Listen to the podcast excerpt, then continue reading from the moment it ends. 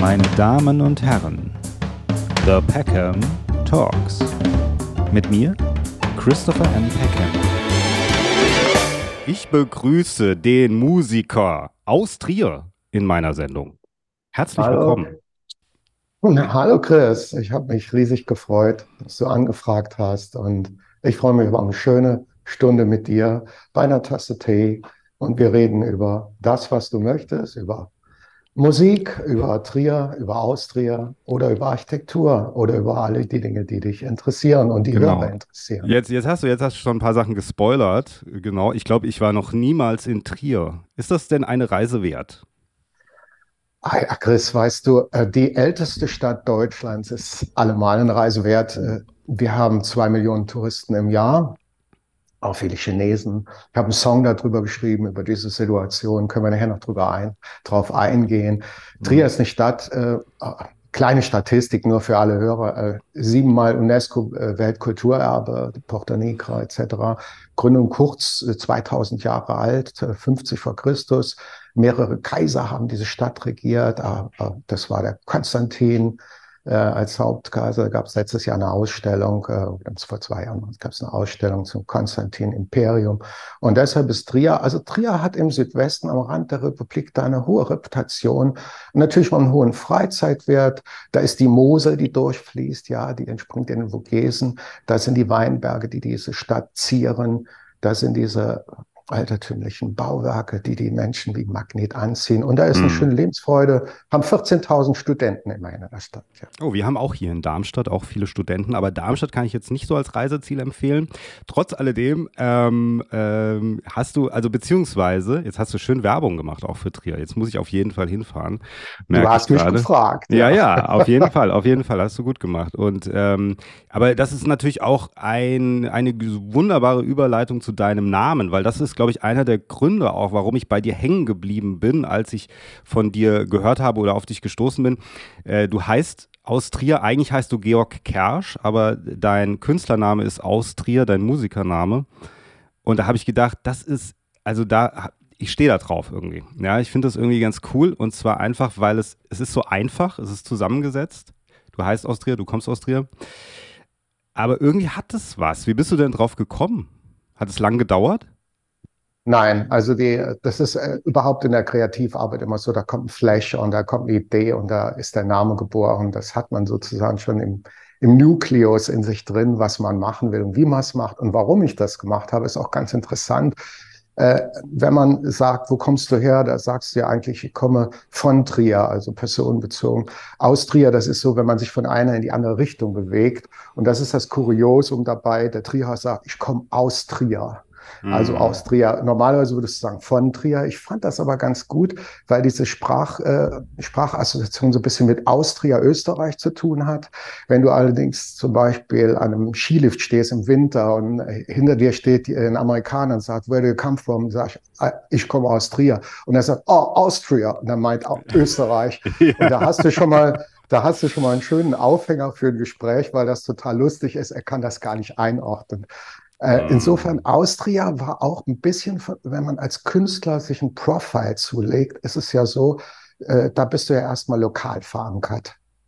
Ja. Die, lokal, die, die lokale Verankerung kannst du dir ja vorstellen, äh, wenn du dich äh, als Künstler Austria profilierst und singst über deine Stadt, dann ist es nicht, das, das obliegt ja nicht einem Kalkül, sondern du kommst daher, du kennst deine Plätze, du kennst die Gegebenheit der Stadt, du hast deine Freunde, dein Lieblingslokal, ähm, Nikos Café zum Beispiel, das sind so meine Places. Also du meinst auch so Authentizität, das meinst du, gell? Genau. Ja. Absolut, du hast das Mhm. richtig Stichwort gegeben. Es kommt nicht nur, es ist nicht plakativ, sondern es entspricht einfach auch dem, was ich an innerer Stimmung habe.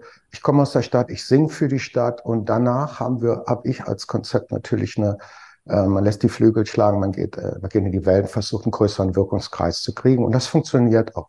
Mhm. Ja, jetzt müssen wir dich mal für unsere Zuhörer, Zuhörerinnen äh, ein bisschen einordnen, die dich jetzt noch nicht kennen. Das wird sich natürlich bald ändern. Ähm, also du bist ein, also ich würde sagen, aber du musst das natürlich für dich selbst erklären, aber wenn ich dich jetzt, äh, du hast mir dein Album geschickt, das habe ich mir angehört, durchgehört, du machst deutsche Lieder, du singst Deutsch, du singst aber auch Englisch. Ich habe das Gefühl, es ist nicht so richtig einzuordnen. Ich würde sagen, wenn ich es höre, es ist so, also es ist, du bist ein Songwriter, würde ich sagen. Ich würde sagen, es ist auch ein bisschen Country. Es ist ein, aber nicht so Truck, Truckstop, sondern es ist so ein bisschen wie so amerikanischer Country, so Folkartig.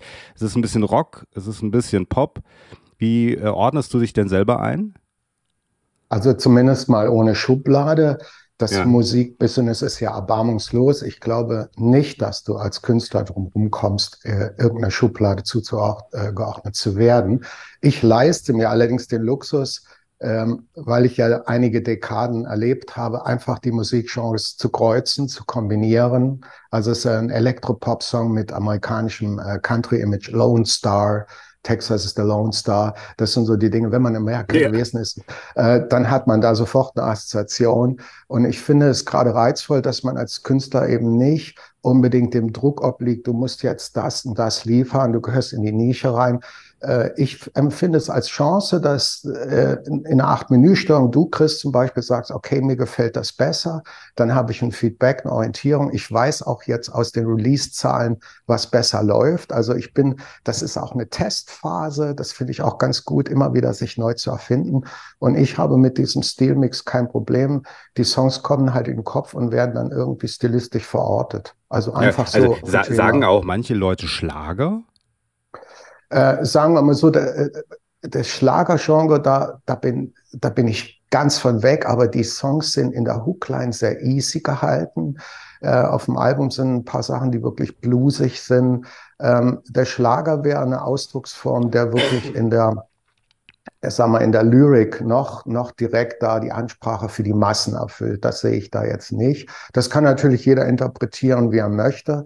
Der Schlagerbereich ist mir fremd. Hm. Ja, da bin ich froh, mir auch. Aber ich wollte nur mal fragen, eben, ob es Leute gibt, die das auch zum Beispiel behaupten und das sagen und sagen, ja, so ein bisschen Schlager. Weil äh, das ist ja, und das finde ich aber auch gleichzeitig das Interessante, dass ich es wirklich echt nicht so richtig einordnen kann. Ich höre mir das an und ich weiß nicht so genau, was es eigentlich ist. Ähm, weil du hast da ganz verschiedene Sachen dabei und was du ja vor allem auch hast, das war auch eins der ersten Sachen, die mir da aufgefallen sind, auch als ich nur zwei, drei Songs am Anfang von dir gehört habe, dass deine Titel auch teilweise sehr plakativ sind. Also da haben wir einmal Fridays for Future, du auf deinem neuen äh, Album hast du äh, Cowboy und Alien, du hast äh, Auf Wiedersehen Gitarrenmann. Das sind alles so Titel, wo ich erstmal so sage, was ist denn das für ein Titel? Ja, irgendwie, irgendwie interessant, aber auch irgendwie wer nennt seinen Titel so? Und dann, was ich am Ende unterm Strich rausbekomme, ist, dass ich das Gefühl habe, das ist so ein bisschen, du machst es ein bisschen wie ein Amerikaner. Kann das sein? Also wie, wie, wie, wie die Amerikaner das machen? Dass man letzten Endes relativ, äh, manchmal auch sehr einfache Titel mixt und auch teilweise die Texte. Und da gehen wir auch gleich nochmal drauf ein. Du hast ja auch manchmal Texte, die erstmal, man hat das Gefühl, aus dem Zusammenhang gerissen sind, aber wahrscheinlich für dich eine Einheit darstellen. Und das ist auch so ein bisschen, weil wir haben in Deutschland ja so dieses Ding, dass jemand singt und dann erzählt er so eine Geschichte und es ist eher zusammengehörig. Und bei dir habe ich das Gefühl, dass du teilweise auch wie so in so Bildern singst. Ja, das äh, kommt daher, weil ich auch Architekt bin und mir diese Sachen, äh, sagen wir mal, auch bildhaft vorstelle. Zu dem Stilmix und zu diesen Richtungen.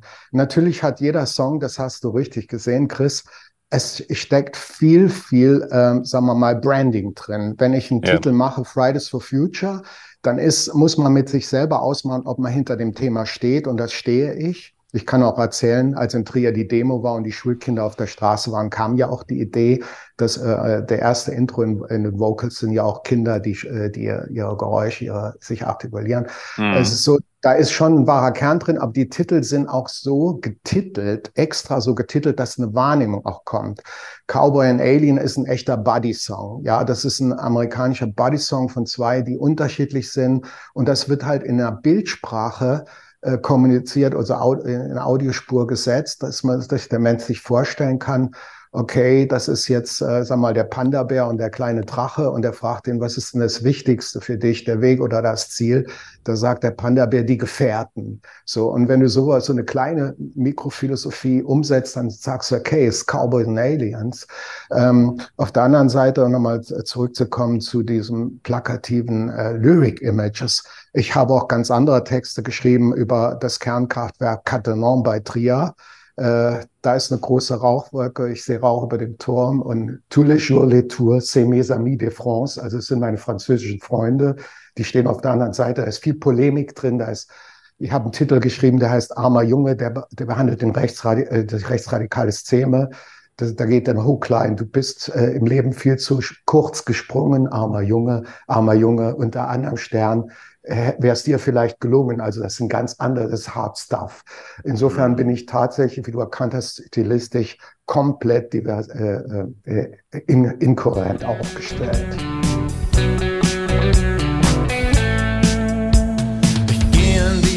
Straße lang, mit der Gitarre in der Hand, Wind weht in den Kragen.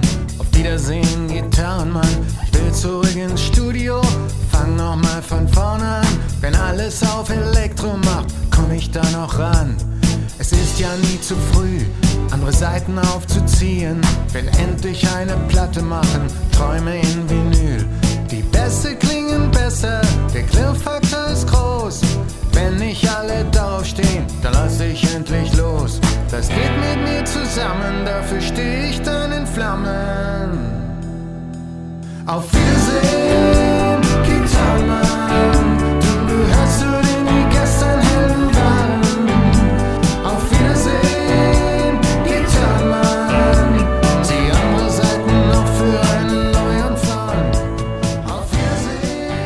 Wir hören immer mal wieder in deine Songs rein während des Podcasts, ja, mal ganz kurz, damit die äh, Zuhörer mal so einen Eindruck bekommen, weil das finde ich ganz, ganz wichtig, weil dann kann man es noch besser verstehen. Ähm, also immer mal nicht erschrecken, wenn es auf einmal, wenn auf einmal Musik losgeht. Ich mache nicht immer eine Ankündigung, sondern manchmal werde ich wahrscheinlich im Schnitt irgendwas einfügen, wo ich denke, das passt jetzt genau richtig rein. Ist das denn ein kommerzieller Anspruch, den du hast oder mit dem du da von Anfang an rangegangen bist, dass du gedacht hast, naja, wenn ich jetzt ähm, etwas mache, einen Titel zum Beispiel auch gestalte, der hängen bleibt bei den Leuten, wo die sagen, ja, Fridays for Future, das habe ich schon mal gehört, jetzt wird es als Song interpretiert. Oder machst du das einfach, hast du das Kommerzielle gar nicht so im Sinn, sondern machst das eher aus dem, aus deinem Gefühl heraus, aus deinem Anspruch als Künstler heraus? Also es sind natürlich zwei Seelen in der Brust. Wenn du Künstler bist, musst du mit dir selber ausmachen, ob du populär werden willst, ob du eine Ambition hast oder ob du dich selbst verwirklichst. Diesen Grad, diese Gratwanderung und diesen schmalen Grad geht jeder Künstler. Er hat auch seine Kurven, er hat seine Wahrnehmungskurven, er hat seine Tensions, er hat seine Spitzen, er hat seine wirklich äh, Ups and Downs. Und äh, wenn äh, ich habe ja zwei Berufe und kann mir den Luxus erlauben, in meinem äh, künstlerischen äh, wohl das zu machen, was ich möchte. Das kann nicht jeder. Und deshalb kann ich alles ausprobieren. Das macht mir meistens Spaß. Wie du äh, gemerkt hast, äh, Chris, ich werfe die Steine ins Wasser. Und dann mhm. kommt es zusammen, wenn man überlegt, dass David Bowie bei seinen Texten geschnipselt hat. Der hat sich also Blätter, Textblätter äh, genommen, äh, hat dann zerschnitten, hat die in, äh, mit anderen Texten gemischt in eine Tasse Tee geschmissen und hat die ausgekippt und hat dann äh, Texte gemacht. Da sieht man mal, wie erfinderisch ein Künstler sein kann. Heute kann das die KI, die künstliche Intelligenz schon machen, ne, Texte schreiben. Mm. Aber bei mir ist die authentische Wurzel genauso stark wie der Wille oder die, die Ambition. Fridays for Future ist ja nicht umsonst so gewählt. Es gibt, wenn, sie auf, wenn, wenn du auf Spotify guckst, mindestens 100 Titel, die Fridays for Future heißen. Da musst du mit dir selbst ausmachen, ob du eine bessere Wahrnehmung hast mit dem Song, wenn du den so titelst, oder ob die, ob die schlechter ist oder ob die vielleicht der Gegenteil ist, weil zu viele diesen Titel benutzen. Mhm. Also so ein bisschen die, die Mischung macht's eigentlich. Also es muss Mischung, für dich ja. stimmig sein und es muss aber auch äh, irgendwie was haben. Das finde ich ja auch. Ich finde das ja, deswegen ist das ja genau dieses Ding. Ich glaube, gerade auch mit diesen Titelgebung, mit deinem Namen, da ist ja, da sind ja Sachen drin, da, da machst du ja irgendwas, finde ich, total richtig. Ja. Jetzt hast du gesagt, also aus meiner Wahrnehmung, ich denke mal auch, du denkst das auch so, ähm, jetzt hast du ja gesagt, du hast noch einen anderen Job, du bist Architekt, gell? Schon. Ja, ja auf jeden Fall. Sozusagen. Das, das ja, ist nicht, also, nicht im zweiten Bildungsweg, sondern das ist tatsächlich, du bist schon immer. Und wann hast du denn dann eben als Architekt gesagt, hast du schon immer nebenbei Musik gemacht? Ja, also, muss, also erstmal lege ich größten Wert darauf, dass ich professionell als Musiker arbeite, genau wie als Architekt und bin auch der Meinung, das kann man auch viel den vielen Hörern deines Podcasts mitgeben. Es ist schön, wenn man zwei Berufe hat. Es ist mhm. total erfüllend, weil du gehst nicht in die Schmalspur, jeder Beruf ist prägend. Äh, auf die Frage, was ich schon immer gemacht habe, ja, ich habe schon als Dreijähriger skizziert und gezeichnet, wenn man es so mhm. oder mich auf dem Bild, auf dem Blatt verewigt und das war mir in die Wiege gelegt. Äh, mein Großvater war Künstler, ich habe Großvater, ist Franzose, also es gibt äh, viele, also äh, viele Bahnen in die, in, die, in meine Familiengeschichte rein, die das transportieren. Und äh, die Musik ist auch, die Gitarre mit, äh, habe ich mit sieben bekommen. Und wenn man dann den, den Titel Gitarrenmann analysiert, ist er natürlich schon ein bisschen plakativ, aber er spricht ja eigentlich auch ein ganz kritisches Thema an, dass die Gitarre äh, eigentlich in der heutigen Musik ja durch Sampling und so vielfach ersetzt wird und dass wir in einem Weg sind, einfach unsere ganz natürlichen Klangkörper zu verlieren. Und da heißt es auf Wiedersehen Gitarrenmann, zieh andere Seiten neu für einen Neuanfang. Das ist so ein Bild, dass man einfach auch äh, umdenken muss, weil der Gitarrenmann wird im Studio nicht mehr so oft gebucht. Äh, das sieht man schon. Eric Clapton hat mal gesagt, Gitarren werden nur noch zur Hälfte verkauft, also die Verkaufszahlen sind noch rückläufig. Es mag sein, dass es sich jetzt im Moment so anfühlt, als ob es nicht so wäre, aber die Statistik sagt was anderes. Es wird viel gesampelt und zusammengearbeitet. Mm. Ja, ja, das ist auf jeden Fall, was ich sehr, sehr oft höre. Und gerade auch, weil ich habe ja noch eine Filmtalkshow, auf die ich immer gerne hinweise, die Filmelei. Und da reden wir ja auch manchmal über Filmmusik und da passiert das ja auch ganz stark, dass man früher hat man Orchester, äh, das Orchester hat die Musik eingespielt, heute sind das eher Töne, also dass der Regisseur sagt, da brauchen wir jetzt einen Bass, da muss es jetzt mal richtig wumsen und so, weißt du? Also, das ist schon ein Riesenunterschied für die Komponisten halt, die ganz anders arbeiten oder gar nicht mehr als Komponist arbeiten, sondern nur noch als Geräuschemacher eigentlich, Geräuschesampler. Ja. Ähm, ich meine dieses Plakative, was ich angesprochen habe, überhaupt nicht negativ übrigens, gell, sondern ich meine das eigentlich eher positiv. Es machen nur, glaube ich, nicht so viele. Man findet das teilweise eben, und deswegen sagte ich das auch, äh, sagen manche Schlager. Manchmal würde ich sagen, man findet das im Schlagerbereich, was du aber nicht vertrittst, wenn man zum Beispiel mal an, äh, also ich, an Bruce Springsteen denkt, äh, Born in the USA, wenn du singen würdest, geboren in Trier oder geboren in Deutschland oder was auch immer, dann würde man ja auch, würde ich jetzt auch wieder kommen und würde sagen, oh, das ist aber plakativ, aber Born in the USA ist ja ein ganz kritischer Song eigentlich, ja. Also das meine ich eher.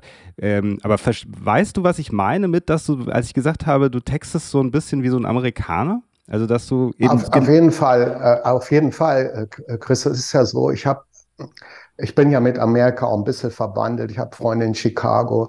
Äh, die ersten äh, Begegnungen mit Amerikanern war, als die GIs in den Flugplätzen in Spangdahlem hatten, in der Airbase, da hatten wir Freunde auf der Airbase. Wir durften in den Maschinen sitzen. Wir haben amerikanische äh, Vinyl-LPs bekommen von den, äh, von den Offizieren, äh, die wir, die wir im Grunde genommen gehört haben, Doobie Brothers und all diese Geschichten. Und deshalb ist Amerika für mich, es ist kein gelobtes Land, man kann es durchaus kritisch sehen, aber musikalisch ist Nashville und die ganze Aufnahmetechnik und auch das Gefühl, das tiefe Gefühl für Landschaft, für Landschaftsmalerei, eine Musik für den Blues, in Deutschland wird Musik sehr oft systemisch gemacht, also von den Singer-Songwritern, ganz systemisch. Natürlich ist da Grüne meine Ausnahme, wenn er über Bochum singt, kann ich über Trier singen. Über Trier habe ich fünf, sechs Songs geschrieben. Regen an der Mosel, äh, solche Titel, ist ein bisschen melancholisch. Aber du hast recht, ich fühle mich darin wohl, äh, mit America-Zitaten auch zu spielen und weil wir halt eh einen Sprach, äh, ein Denglisch, ein, ein, ein ganz äh, merkwürdiges Sprachkonglomerat bekommen. In den nächsten Jahren wird die deutsche Sprache mit der englischen noch weiter verschmilzen. Denke ich, dass äh, die Aufmerksamkeit für den Künstler auch darin sieht, das zu verbinden.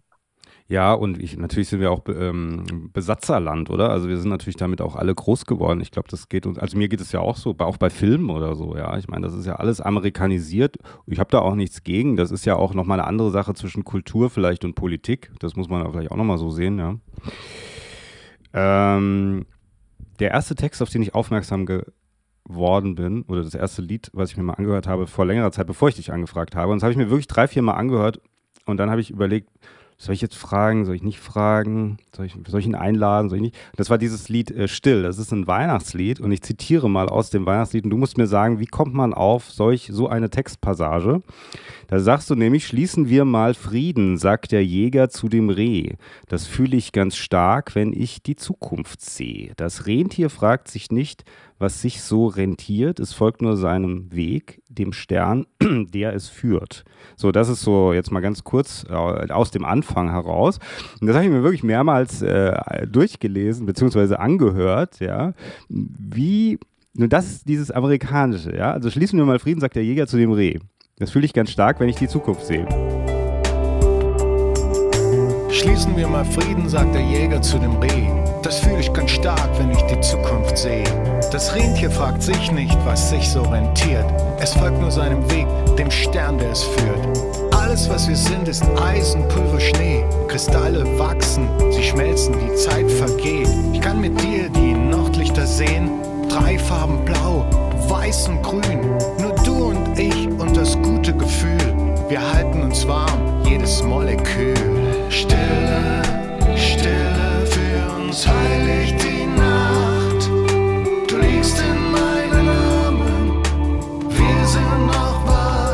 Was, wa- was willst du mir damit sagen?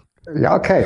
Also es ist ein Weihnachtslied. Äh, es Ja. hat ja die Überschrift still. Also wir sollten still sein, unsere innere Mitte finden.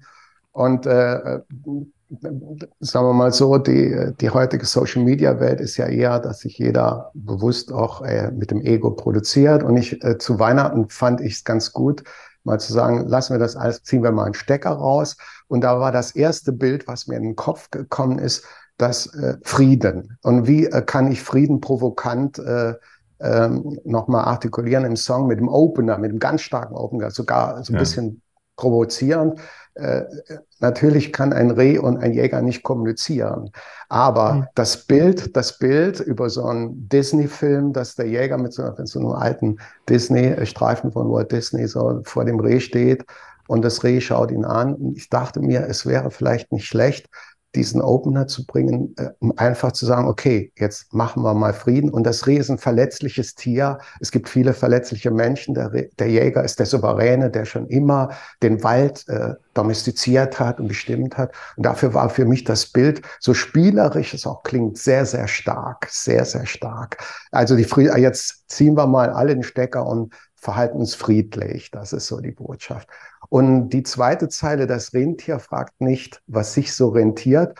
Da kommt bei mir so das Schelmische raus, dass ich ganz gerne Wortspielereien äh, für mich erfinde und dann natürlich den tieferen Sinn da drin transportiere. Die Rentiere haben in Norwegen, in den Skandinaven ihre, ihre Wandergründe. Das ist ein faszinierendes Tier, was mit seiner Schnauze die Temperatur steuern kann. Das ist ein ganz, ganz intelligentes Naturwunder. Und äh, und äh, deshalb, weil das Rentier nur da ist, nur existiert, äh, fand ich es zu Weihnachten auch so gut zu sagen, ich muss eben nicht eine Funktion erfüllen, ich gehe meinen Weg, der ist vielleicht sogar vorbestimmt im metaphysischen Sinne und mache daraus äh, mein Leben, nämlich diesen einen Lebensweg, den kann ich so und so gestalten. Und das sind die, das ist der Opener vom Song. Mhm. Ja, also was ich wirklich das äh, Tolle daran finde, ist, dass es, dass ich es nicht vergleichen kann mit etwas und dass es hängen bleibt, ja. Und dass es aber auch eben so ein Ding ist, dass ich sage, naja, wenn ich eben mir amerikanische Lieder anhöre, dann höre ich nicht unbedingt immer, natürlich höre ich auch auf den Text, aber es ist ja so eine Mischung aus Melodie hören, Text hören, so ein bisschen das Ganze fühlen, was kommt rüber, die Stimme und so weiter und so fort. Und das ist bei dir, finde ich, ähnlich. Äh, und es ist in Deutschland oder bei deutschen Liedermachern, finde ich, nicht immer so, weil, man, weil, weil wir halt den Text sehr stark verstehen. Das heißt jetzt nicht, dass wir den Text bei dir nicht verstehen, aber du setzt nicht so sehr auf diese Karte. Also du sprichst halt, wie gesagt, eher in diesen Bildern. Und das finde ich eigentlich ganz gut, ja, muss ich sagen. Äh, Also es spricht mir aus der Seele, wenn ich so die Künstlerkollegen, die wirklich in Deutschland also ähm, auch Reputation haben, ich will jetzt keine nennen, äh, es ist, geht ja um uns beide, dass wir uns gut unterhalten und nicht über andere. Aber ich merke schon, dass viele Texte sehr systemisch gehalten sind. Also da sind, äh, da ist die Schlagwortsuche, damit eben eine populäre Kette an, an Message noch stärker, viel, viel stärker als bei mir ausbringt. Und da muss man auch gucken, was wollen die adressieren dann. ne? Ich finde es äh, toll, die, unsere deutsche Szene, aber sagen wir mal so, da merkt man schon, der muss ein Album rausbringen. Und ich habe in Berlin auch Künstler getroffen, die in ihrer Garage ihre Sachen machen und sagen, ich muss nächste Woche liefern. Und da geht es darum, dass die Dinge alle so populär sind, dass sie wirklich auch gespielt werden. Und von dem, von diesem Druck kann ich mich freimachen und da ein bisschen, sagen wir mal, ein bisschen mehr crazy dran gehen. Obwohl es in Deutschland auch wunderbare Sachen gibt, die wirklich gaga laufen im Text. Also da komme ich auch nicht ran. Äh, ganz die Indie-Szene, was die für Texte verarbeiten. Aber bei mir ist es so, äh, dass es äh, im Prinzip äh, die Wortspielerei auch, auch, auch ein interessantes mm. ist. Wie, wie, wie, findest du so das? Ich habe es gerade gestern gehört ähm, und, und vorgestern auch, weil mir es zwei Kollegen, weil ich habe ja auch sozusagen zwei Jobs. Ich arbeite ja immer noch nebenbei in der Gastronomie. Das ist mein anderes Standbein. Um hier, komm mal die, zu dir. Genau, komm mal zu mir. Du bist herzlich eingeladen. Und ja. äh, dann mix ich dir einen Drink. Äh, und dann hier beim Aufräumen haben wir das neue Lied von Udo Littenberg gehört und Apache 207. Weiß nicht, ob du es kennst. Heißt es nicht Komet? Komet ja, heißt es, es heißt Komet, ja. Ist es nicht auf Platz 1 sogar? Ja, das ist ein, das ja. geht richtig, das ist Ding geht genau. richtig steil. Mein, mein, einer Kollege hat sich die ganze Zeit darüber aufgeregt, ja, wegen Apache, nicht wegen, weil er Udo Lindenberg-Fan war, mal war, hat seine ganzen zwei CDs, die er von Udo Lindenberg hatte, weggeschmissen, hat er mir gesagt. Und ist da die ganze Zeit wie ein aufgescheuchtes kleines Zipfelmännchen die ganze Zeit rumgerannt, hat sich aufgeregt. Wie findest du äh, äh, sowas zum Beispiel? Also, weil ich sag mal so, ich habe dann, ich habe versucht, ihn zu beruhigen und habe gesagt, naja, ich glaube, Udo, wahrscheinlich Udo Lindenberg und Apache 207 haben sich noch nie getroffen. Wahrscheinlich haben die den Udo Lindenberg einfach ins Auto gesetzt, haben ihn ins Studio gefahren, haben gesagt, sing das mal ein, dann haben sie es gemixt, dann rausgebracht und alle haben gesagt, geil. Wie findest ja, du sowas? Ist, Wie findest äh, du sowas? Oder kannst du, oder denkst du das auch, dass das so ein bisschen, weil es ist ja ein sehr kommerzielles Ding, oder? Also äh, es ist wirklich in der Branche äh, ganz, ganz legitim, dass sich Künstler gegenseitig ankern und die Klar. Verkaufszahlen schnellen hoch. Das ist äh, Elton John und Dua Lipa haben das auch gemacht. Die hatten einen australischen Produzenten, der hat vier Songs gemischt, die haben sich nie gesehen. Elton John hatte sich gewünscht, nochmal in die Charts zu kommen, hat das bezahlt. Bei Udo Lindenberg würde ich das mal nicht unterstellen. Ich habe zu Udo ein ganz prima Verhältnis. Das ist einer der wenigen ganz authentischen Menschen, äh, die Musik gemacht. Ich habe ihn auch oft live gehört und das war auch für mich ab und zu eine Inspiration, weil er der Ersten war, die die deutsche Sprache außer Rio Reiser und diesen äh, ganz äh, äh, einfach kultiviert haben für die Rockmusik wenn du da im Stadion stehst und siehst nur amerikanische Bands und plötzlich kommt einer mit Onkel Pö einer Rentnerband und schwingt das Mikrofon, da denkst du, hat der so noch alle? Und das, und diesen, diesen, dieses Image hat er bis heute schon gerettet. Auch wenn er gealtert ist, ist er geadelt. Er hat sein Musical. Und es ist völlig legitim, dass so ein Künstler dann zu einem ganz bekannten Roadrunner geht und sagt, hey, lass uns was zu machen machen. Ich weiß nicht, welche Plattenfirma das initiiert hat. Und dann zusammen rauskommt, weil Udo hat was davon, er ist glücklich und Apache kann sich nochmal ankern und nochmal ein bisschen die Kundengruppe äh, ein bisschen erweitern. ja, ich glaube, das Zielpublikum von Apache kennt Udo Lindenberg gar nicht, oder? ja, jetzt schon, ne? jetzt schon. Also es müssen ja beide müssen ja beide einen Benefit von haben. Ne? Genau, ja. Das haben die sich ja überlegt. Und ich, ich, ich unterstelle mal, dass Udo Lindenberg wahrscheinlich Apache auch vorher nicht kannte. Ja. Das ähm, kann ich mir vorstellen. Ja. Wenn, ja. wenn im Hotel Atlantis sein, sein, seine, seine Zigarette raucht, dann kennt er Apache nicht. Genau, ja. Äh, Im Adlon, glaube ich. Ist er im Adlon? Ich weiß gar nicht. Äh, nee, Adlon ist Berlin. Der ist wirklich Adlon Atlantik. ist Berlin. Atlantik in Hamburg. Ach, Atlantik, Atlantik ist es. Okay, Entschuldigung. Schlecht vorbereitet. Ich bin mal wieder schlecht vorbereitet, wie immer. Aber ähm, ich äh, wollte das gar nicht dem lieben Udo Lindenberg unterstellen. Den mag ich ja auch ganz gerne, sondern ich meinte eher so, es ist natürlich auch so eine, glaube ich, so eine Management-Idee, glaube ich. Also, dass man sich ja eben auch jemand rauspickt und dann so ein Lied macht. Und es funktioniert ja auch, wie man sieht. Ähm, mal ganz egal, wie man das jetzt findet. Wobei ich finde auch Apache gar nicht so schlecht. Er spricht halt ein anderes, ein anderes Zielpublikum an. Ich weiß noch, ich habe den mal irgendwann gesehen live. Äh, also nicht live habe ich nicht gesehen, sondern wo er live aufgetreten ist und live gesungen hat bei irgendeiner großen Show.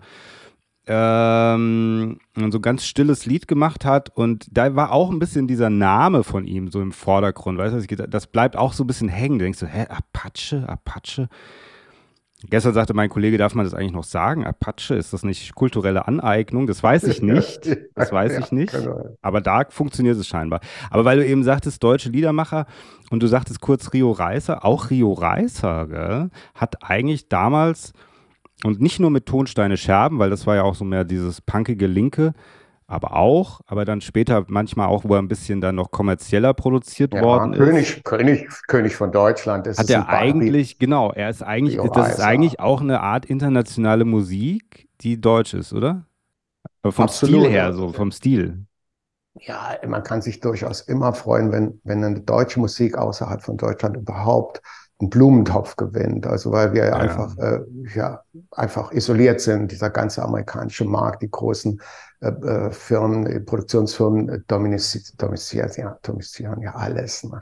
Mhm. Insofern ist die deutsche Szene, um es eben nochmal äh, auch zu stützen, die Kollegen leisten da super gute Arbeit und ich finde auch diese Urgesteine kommen immer mal wieder zur Würdigung. Ich finde es toll. Also ich meine aber auch nicht nur wie Rio Reiser vielleicht damals, weiß gar nicht, ob er im Ausland wahrgenommen wurde, aber wie Glaube ich, ich es, nicht. Nee, wahrscheinlich nicht, aber wie ich es äh, dann später, äh, also ich weiß noch, er hat noch gelebt, auch als ich gelebt habe, aber wie ich später dann, als ich Musik gehört habe, auch wahrgenommen habe. Und das ist bei, ich tue mir mit deutscher Musik eher schwer, muss ich ganz ehrlich sagen. Ich höre privat keine deutsche Musik, ganz wenig. Habe hab ich mal oder so vielleicht, aber ganz selten. Was hörst du mm. am liebsten? Was hörst du am liebsten? Ähm, also ich höre am, also so ein bisschen meine Wurzeln sind tatsächlich auch, und da war ich jung und, und alle haben mich schräg angeguckt, aber ich habe sehr viel Blues gehört, als ich, als ich jünger war, also als Teenager schon. Das kam aber auch durch Filme. Also das war einfach so, dass äh, BB King hat äh, den Soundtrack gemacht von einem Film, der heißt Kopfüber in die Nacht. Äh, mit Jeff Goldblum und Michelle Pfeiffer und ich war ein riesen Fan von diesem Film und deswegen habe ich mir dann immer dieses Lied Into the Night äh, von ihm angehört und dann bin ich darüber irgendwie so in diese Blues-Ecke, ja, und habe dann ganz viele Künstler, aber damals ist man, äh, bin ich in, in Laden gegangen und habe einfach mir CDs angehört und habe die dann gekauft, ja, also äh, Albert Collins, Buddy Guy, was weiß ich, wie sie alle heißen, so John Lee Hooker ja, natürlich auch. John Lee Hooker, John Lee Ja, so, das war nochmal eine andere Art von Blues. Also es gab ja so ein bisschen diese, das John Lee Hooker, ich weiß gar nicht, wie man das genauer nennt, aber es ist so ein bisschen ja so eine andere Art von Blues, so ein bisschen reduzierter. B.B. King war ja auch ein bisschen immer so Big, Big Band und so, ja. Ähm, und das habe ich gehört und dann natürlich auch Rockiges äh, höre ich heute. Ähm, ich höre aber auch sehr viel 80er Jahre Sachen, muss ich sagen. Also sehr viel so auch neue Sachen, die aber so gemacht sind, als kämen sie aus den 80ern. Also so Synthwave, wie man sagt, ja. Ja, sehr schön. Die ähm, haben richtig Power. Die Songs sind gut produziert. Ja, ja, genau, sowas. Und aber natürlich auch so Hardrock, ACDC und so ein Zeug. Also so, da, da bin ich so ein bisschen zu finden, ja. Alright. Ja, aber ähm, wie gesagt, äh, mit den mit deutschen Liedern eher Ausnahmen, vielleicht mit kommerziellen Sachen dann doch vielleicht, also Udo Lindenberg, Nena zum Beispiel auch. Aber bei Rio Reiser zum Beispiel, den ich auch immer gern mochte, ähm, da fand ich das halt, dass er auch einen erreicht, wenn man vielleicht deutsche Texte nicht so mag. Das ist einfach ein, weißt du, dass die Musik hat irgendwie was auch international vom Flair her, meine ich so ein bisschen. Ich ne? weiß, was du meinst. Wenn er für dich singt und immer für dich, dann ist das sehr tiefgängig. Er ja. hatte, er hatte ja nicht so eine Röhre Stimme, sondern er hat äh, wirklich aus der Seele rausgesungen. Das merkt man, wenn jemand seine Stimme tuned. Heute ist mit Autotune. Du kannst alles machen. Und die Stimme ist extrem authentisch und, und kommt da eine ganz, ganz tolle Botschaft drüber. Das ist auch bei Lindenberg so, der ja eigentlich gar nicht singen kann, also im Sinne von ausgebildet. Äh, aber ja. das zählt nicht. Frank Sinatra hat auch immer Blue Notes gespielt. Er konnte, äh, hat den Ton Dean Martin, die haben die Töne, wenn die was getrunken haben, nie getroffen. Aber das ist gerade dieses leicht schräge oder dieses widersprüchlich, was du auch in meinen Texten siehst, ist ja ein interessanter Anker zu sagen, ah, da bleibe ich jetzt mal hängen. Ja, oder Herbert Grönemeyer ist, glaube ich, das beste Beispiel, oder? Ja, absolut, ja, ja. Also da, und dann äh, auch so, so ein Titel wie Bochum zum Beispiel, ja. Ich meine, das ist ja auch so, erstmal, das muss ja erstmal bringen, so einfach eine Stadt wie Bochum zu besingen in so einem Lied und das wird dann aber trotzdem so, ist so ein Hit irgendwie. Und das ist ja auch so ein bisschen wie ein Amerikaner das machen würde. Also ich will so, das nicht.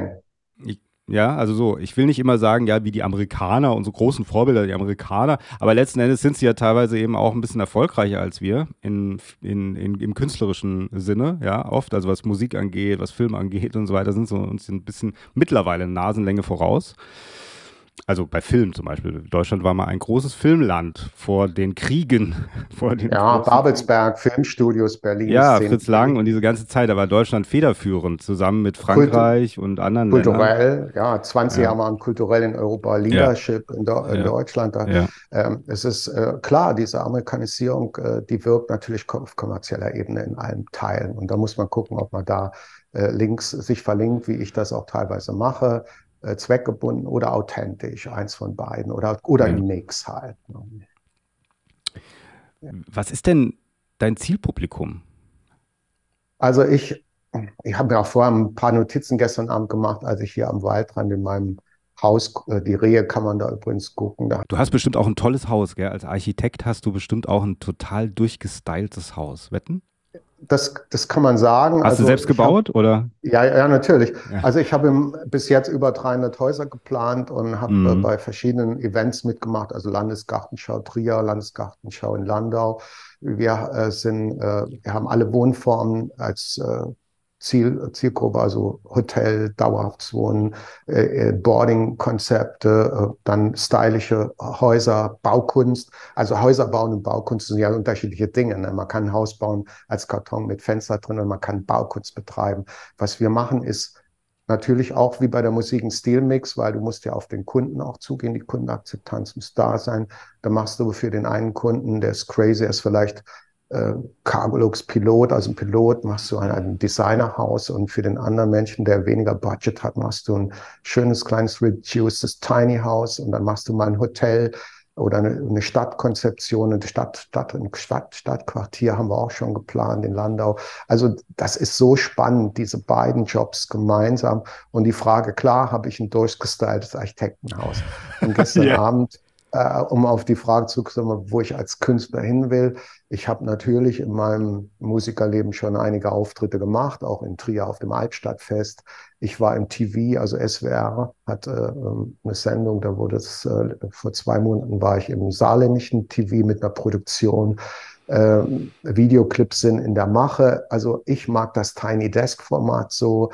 Ich glaube, dass die Zeiten, wo man da, abgesehen davon, dass man seine Zielgruppe in so einer Größe auch finden muss, äh, ich habe nicht mehr davon, wenn ich vor 50.000 People spielen würde wie vor 100, die sich extrem interessieren. Und das habe ich auch bis jetzt bei meinen Live-Auftritten gespürt.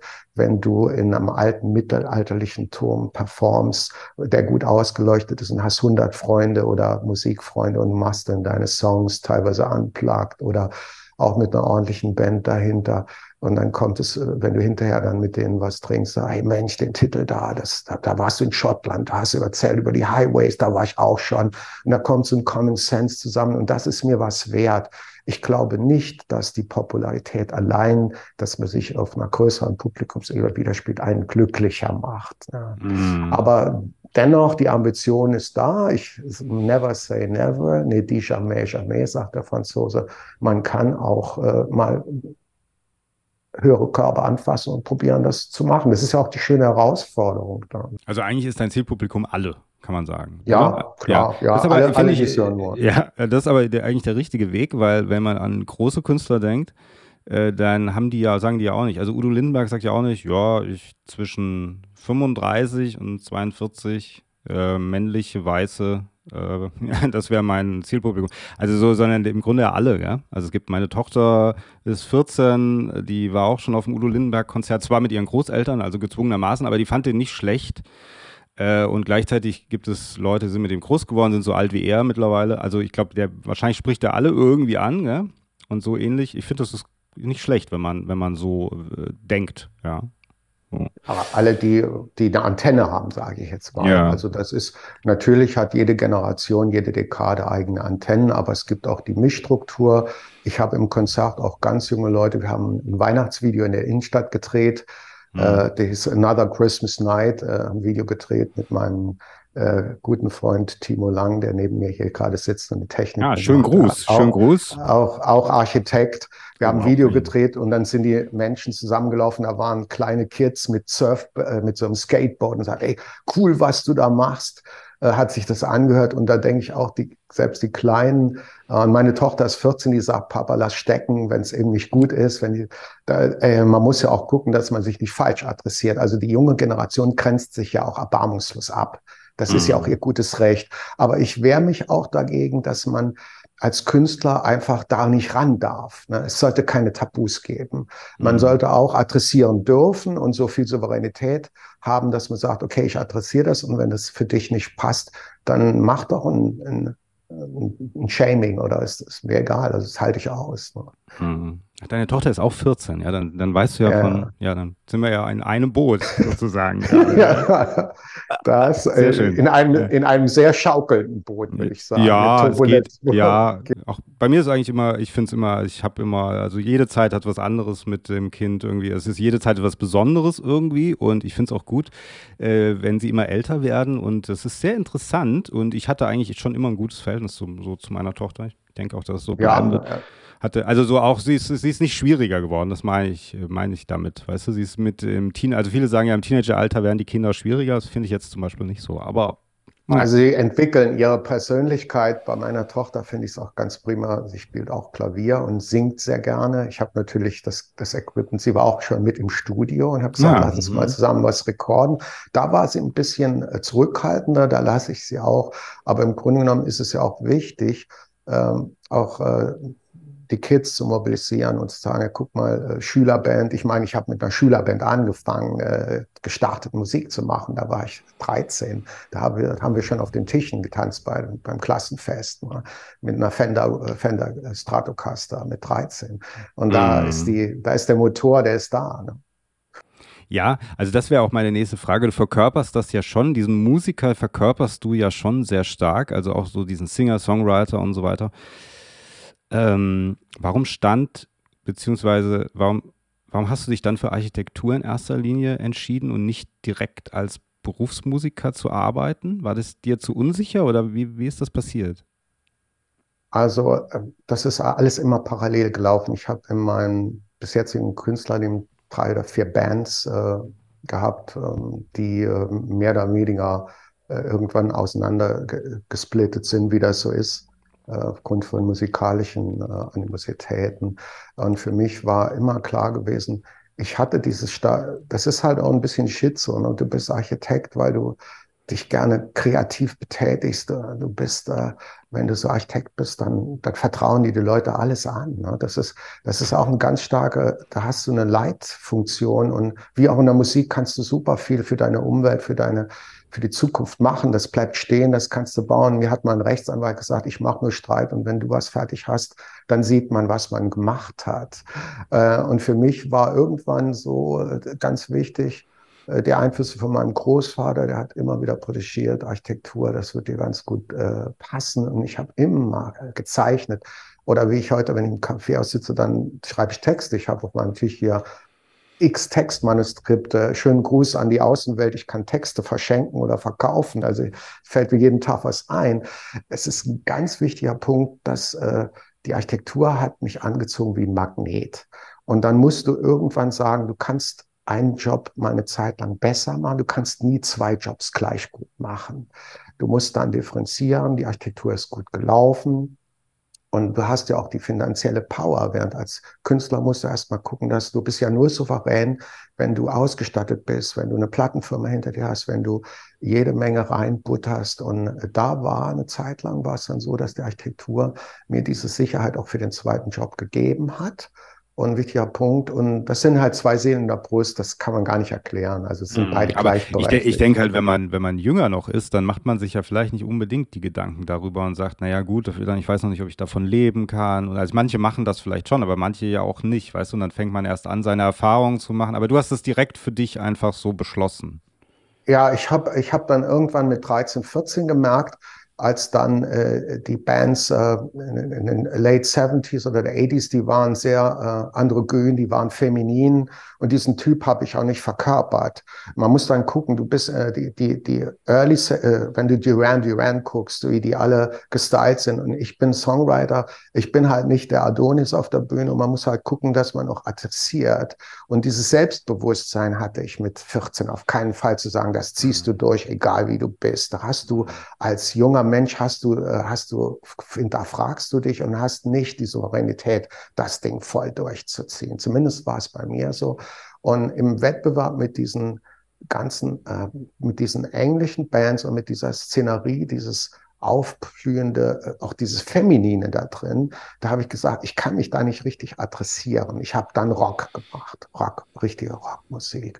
Und immer der Authentizität willen, weil schlimm wäre es gewesen, wenn man versucht, ich versuche ein bisschen so zu sein wie die, das will ich im Leben nicht machen. Also, dass man sich irgendwo anbietet und da irgendwie eine Nische zu füllen. Mhm. Ja, ja, klar. Ich verstehe das schon. Also, äh, ich denke, das ist, also jeder Jack ist auch anders, ja. Ich meine, das spielt, spielt natürlich auch da nochmal äh, eine Rolle, nur es gibt ja natürlich auch Leute, die machen, ähm, ja, nebenbei, die haben eine Coverband, sagen wir mal, oder so, weißt du, neben ihrem Job als Ich hasse das. Ganz so, ehrlich, ja. ich hasse das. Und das ich bist du ja nicht, weißt du, das meine ich ja. Das bist du das. ja nicht. Ja, ja. Deswegen meinte ich das, ja. Also gutes Covern interpretieren oder relaunchen, das finde ich eine tolle Sache. Aber wenn ich irgendwas cover, äh, äh, einfach nur technisch mir aneignen und dann auch gucke, dass ich es bringe, da kann man ein bisschen Spaß draus ziehen, aber das ist ja eine ganz andere Welt. Also mm. kann man mal machen. Also ich habe ja, wobei es gibt da ja Erfolg, sehr erfolgreiche auch. Gell? Es gibt ja auch sehr erfolgreiche große Coverbands, die dann auch recht viele Leute ansprechen. Das gibt es ja schon. Absolut. Also das ist ja glaube, Metallica und alle haben ja so einen Ableger, so einen Divergenten. Ja. Und der, der das dann macht, das, da verdient man ja auch ordentlich Geld mit. Das ist ja auch, äh, ich will das gar nicht abwerten, das entspricht überhaupt nicht meiner musikalischen Ausrichtung. Was ich im Moment sehr gut finde, ist ein Trio aus Los Angeles, die Hurricanes. Die haben in der Pandemie angefangen, ein Trio, schau dir das mal an. Äh, die Frontfrau äh, steht auch immer in rotem in rotem Habitus da. Das erinnert mich so ein bisschen an deinen Hut, dieses, mhm. diese Aufmerksamkeit. Die Hurricanes äh, machen viele Coversongs. Die haben Springsteen covered und es ist eine weibliche Stimme. Es ist fast grotesk, wie das rüberkommt. Mhm. Aber super schön gemacht. Hört ihr mal an The Hurricanes. Mhm. Okay, ja. Und wir vielleicht verlinken wir es auch in unseren Show Notes. Ja, absolut. Ja. Ja, äh, würdest du denn dann, also im Umkehrschluss, wenn du jetzt deinen internationalen Durchbruch hättest mit der Musik, würdest du dann die Architektur aufgeben? wenn es zeitlich nicht mehr einfach passen würde, wenn du dich entscheiden müsstest. Oder wenn du Archite also mit der Architektur hast du ja im Grunde schon, du hast ja gesagt, du hast viel gemacht schon. Das heißt, du hast da ja schon deinen Durchbruch oder bist schon ein renommierter Architekt. Aber wenn du dich entscheiden müsst, wenn es auf in einer Seite, wenn das eine das andere nicht mehr zulassen würde. Ja. Also es ist eine ganz schwierige Frage. Es ist immer mal so, dass man zum Stift greift und was skizziert und das Büro läuft ja auch mit Mitarbeitern ich glaube, als Backlink würde ich die Architektur nie aufgeben, weil ich, wenn ich in der Welt reise, wenn ich in Dublin bin oder in, in, in Chicago, du hast immer wieder diese Vernetzung mit deinem Urtypus, mit, der, mit den Kreativen und greifst darauf zurück. Aber wenn du mich ganz direkt fragst, ich würde schon sagen, dass die Musik das neue Adventure ist äh, für mich. Ich würde dann mehr PS, mehr PS auf die Straße bringen mit der Musik auf jeden Fall, wenn ich die Wahl hätte. Mhm. Also ein Lied, was mir gut gefallen hat, übrigens von dem neuen Album, was du. Wie heißt eigentlich das neue Album? Äh, Jetzt oder nie. Jetzt das oder nie. Das hat ja auch was. Das hat ja auch was. Now or Never ist auch ein Titel auf dem Album.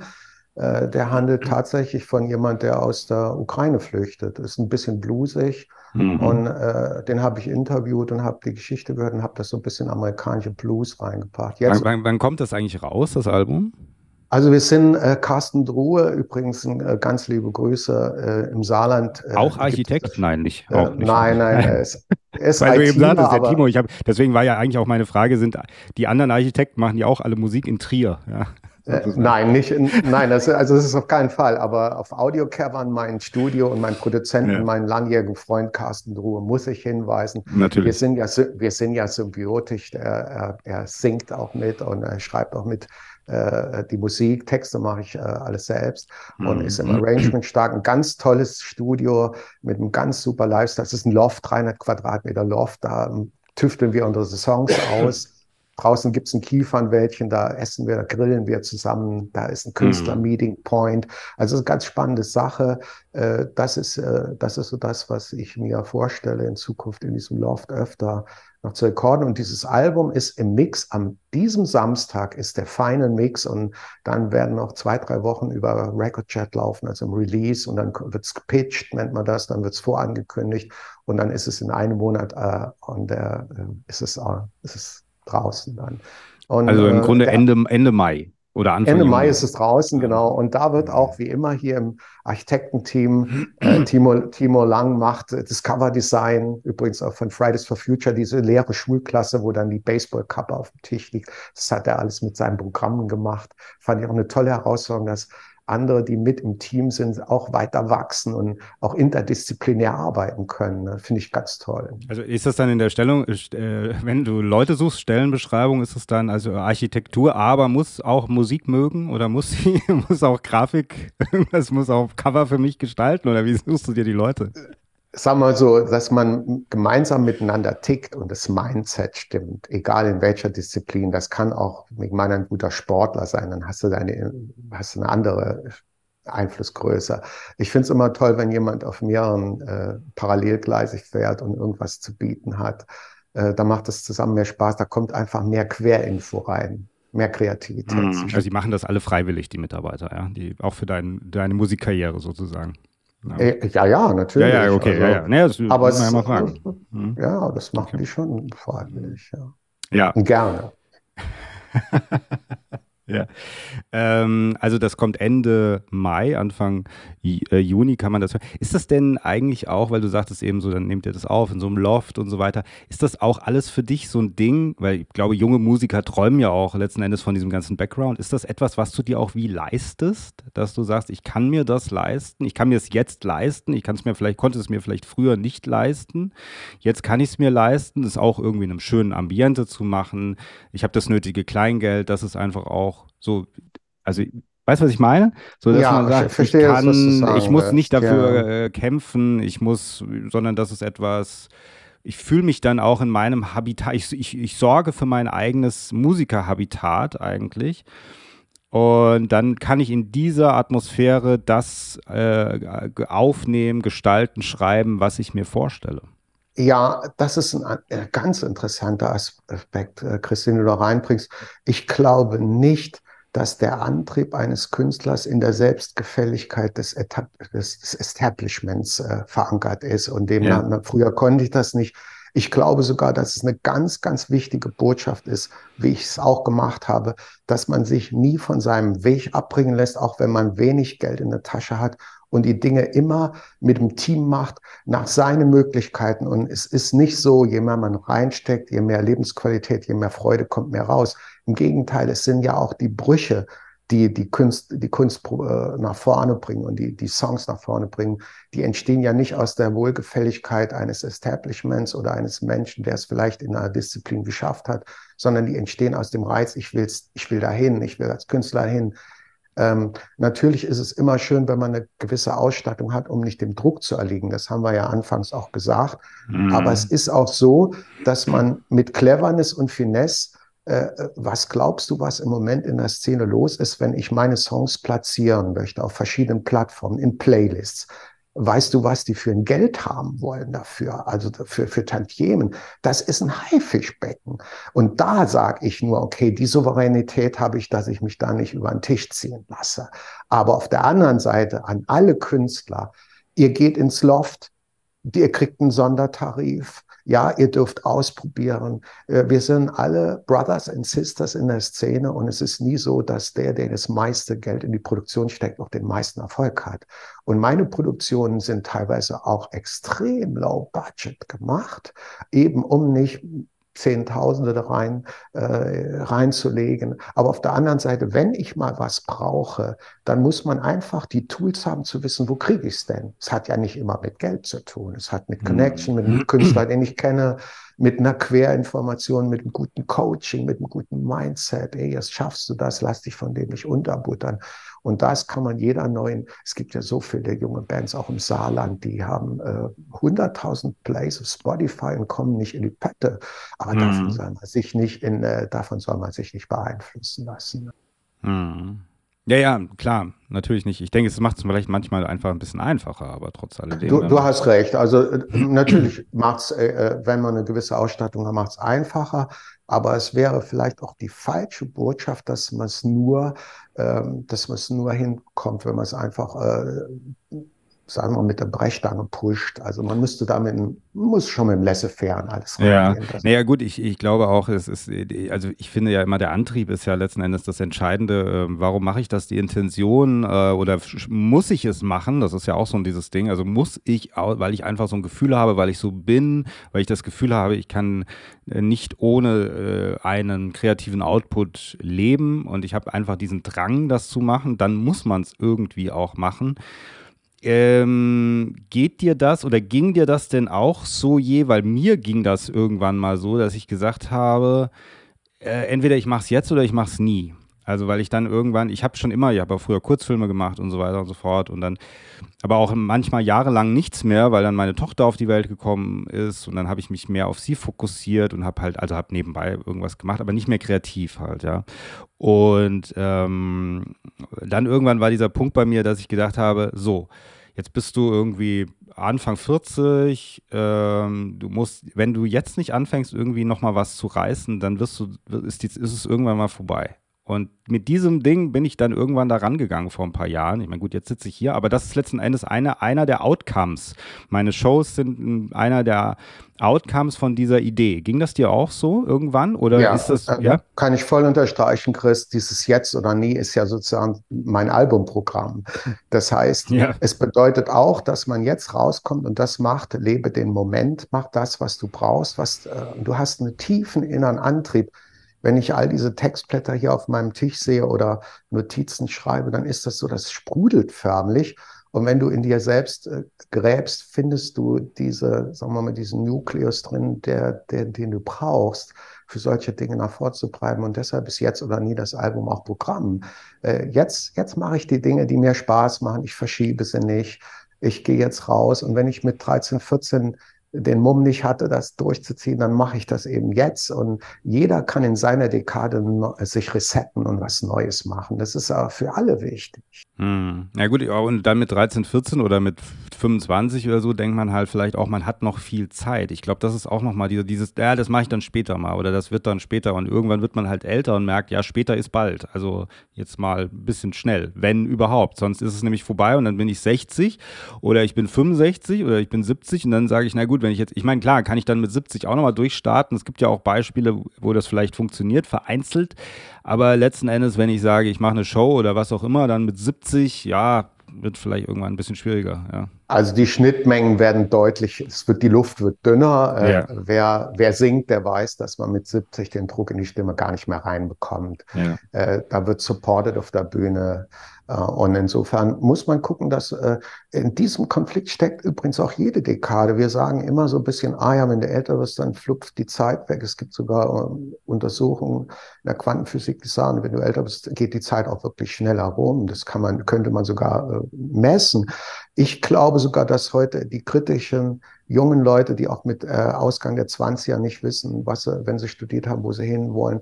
Ich glaube, dass für jeden oder für jede Frau, die äh, irgendwann Kinder will, irgendeine Zeit tickt und eine richtige Zeit gekommen ist.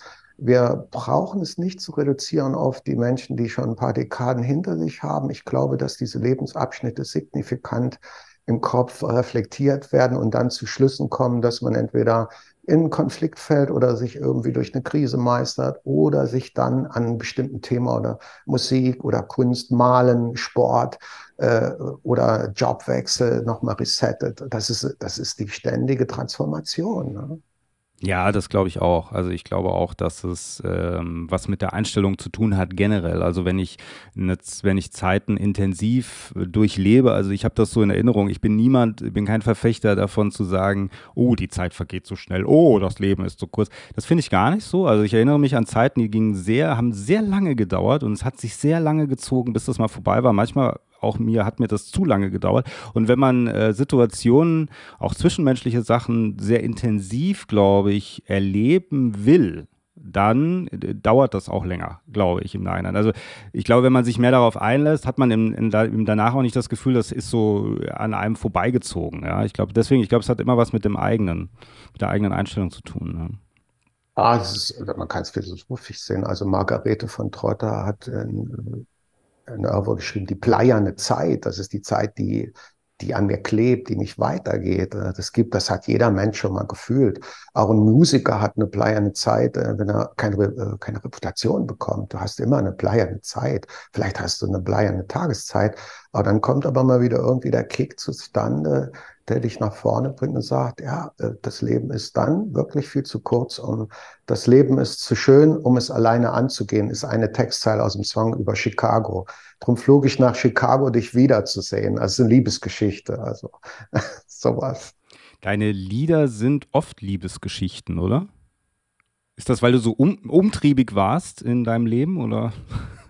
Äh, sagen wir mal so, äh, jeder Mensch hat äh, das Thema äh, zwei also Relationships hat ja in der Musik die größte Akzeptanz. Wenn du yeah. immer über dich singst, ich habe einen Song über Sterne gucken äh, geschrieben, der heißt Lone Star, weil ich gerne in die Sterne schaue und äh, doch die Sternbilder gucke. Ähm, äh, das interessiert nicht so, wenn ich, äh, wenn jemand Songwriter singt, äh, du hast mich verlassen und bringt das in bestimmte Bilder, weil es einfach viel näher an dem Common Sense liegt. Aber ich möchte nicht verhehlen, dass ich sehr gerne über Beziehungen schreibe, weil weil es ja eine der tiefsten Möglichkeiten ist, äh, miteinander als Buddy durch die, äh, durch die Welt zu gehen, ist das, ist dieser Themenkreis unerschöpflich, ne? auch in den Feinnuancen. Ne? Äh, ich habe ja einen Song geschrieben, der heißt Väter ich bin eine von den Vätern, ich kapiere alles später. Also das ist so das Bild, dass man mit der Jugend, dass die eine ganz andere Kommunikationsebene haben. Ne? Mhm. Das Ganze in, in Rap-Form. Und da bin ich mal gespannt, ob da überhaupt noch Akzeptanz ist für Rap. Ja, also da rappst du auch, aber das habe ich noch nicht gehört, oder war, da habe ich das das, äh, das wird jetzt ein Experiment werden. Also Väter wird Genau, das war nicht werden. auf dem neuen Album, ja? Nein, nein, nein, nein auf keinen nein, Fall. Okay. ist, also da, das ist so ein Genre, da muss ich erstmal checken, ob das funktioniert. Das ist ja auch, das ist, okay, schon wieder was Neues. Ich fand ja auf dem neuen äh, Album, fand ich das Lied Ich höre Radio. Ich weiß nicht, ob es so heißt, aber es, du singst da Ich höre Radio. Genau. Es heißt, es heißt Radio nirgendwo und äh, gehört zu den Urwurzeln meines, meiner musikalischen Existenz.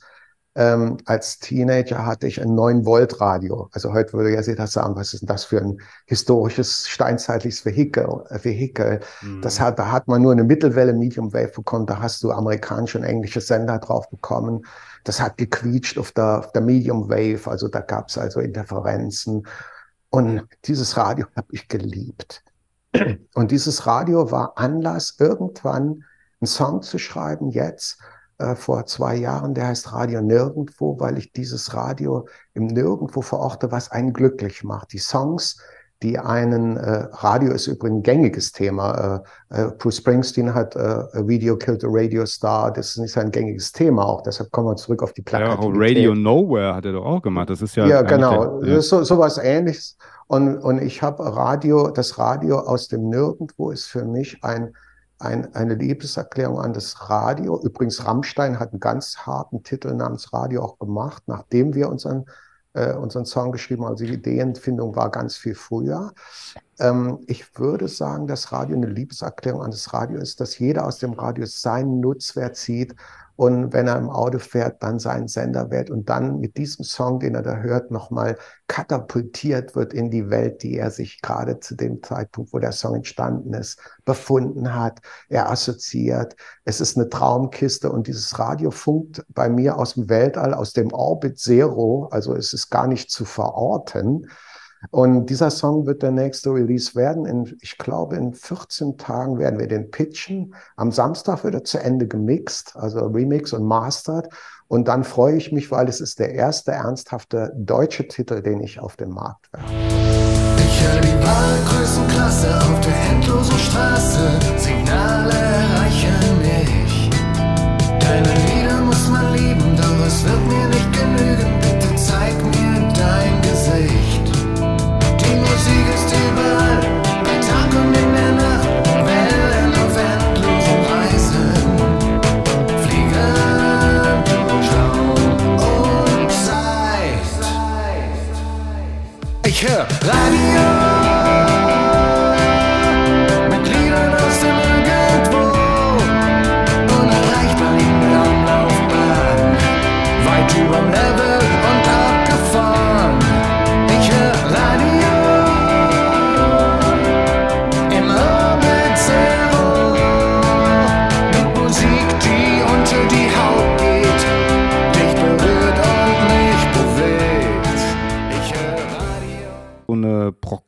Also jeder glaubt ja immer so ein bisschen an sich selber oder nicht und sagt, hm, ich werde das schon hinkriegen, ich schaffe das, ich werde mal ganz berühmt. Äh, also mir geht es auf jeden Fall so, äh, dass ich, äh, und manch, manche Leute sagen dann vielleicht, hm, ja, oder haben, sagen, ich werde ganz berühmt, aber innerlich denken sie so, nee, das wird nichts. Aber sie tun so, als wäre wär dieser Gedanke nicht da oder dieses Gefühl.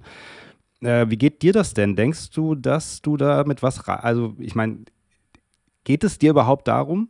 Also geht es dir überhaupt darum, irgendwann wirklich, was weiß ich, bei der nächsten Wetten das Gala zu spielen oder so? Also, oder geht es dir nicht darum? Also wetten das auf keinen Fall. Ich, ja, gut. ich sehe mich, da, egal, egal, welch, egal welches Format.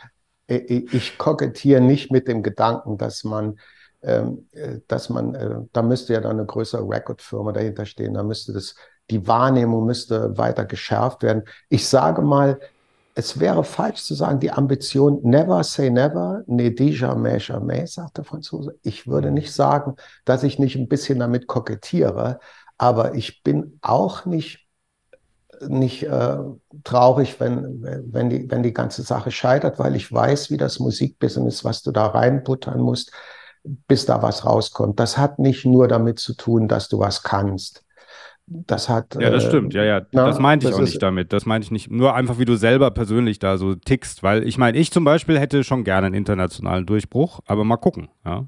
Ja, also ich würde auch sagen, wer sich von vornherein in Gedankenkanälen konditioniert und sagt, du schaffst es nicht oder im Unterbewusstsein, das ist also, glaube ich, eine der größten äh, Fehler, die man machen kann. Ich glaube, es ist total wichtig, äh, dass man an sich selbst glaubt. Und äh, wenn man auch sein Equipment beim Start sieht, ah, du, du bist dafür nicht ausgerüstet, dann machst du was an dem Equipment, dann fühlst du dich schon wohler, du arbeitest, du feilst an deinen Sounds und du gehst einfach mal den Weg zu sagen, okay, ich mache das jetzt besser, ich mache es anders, ich gehe in die Richtung, ich glaube an mich.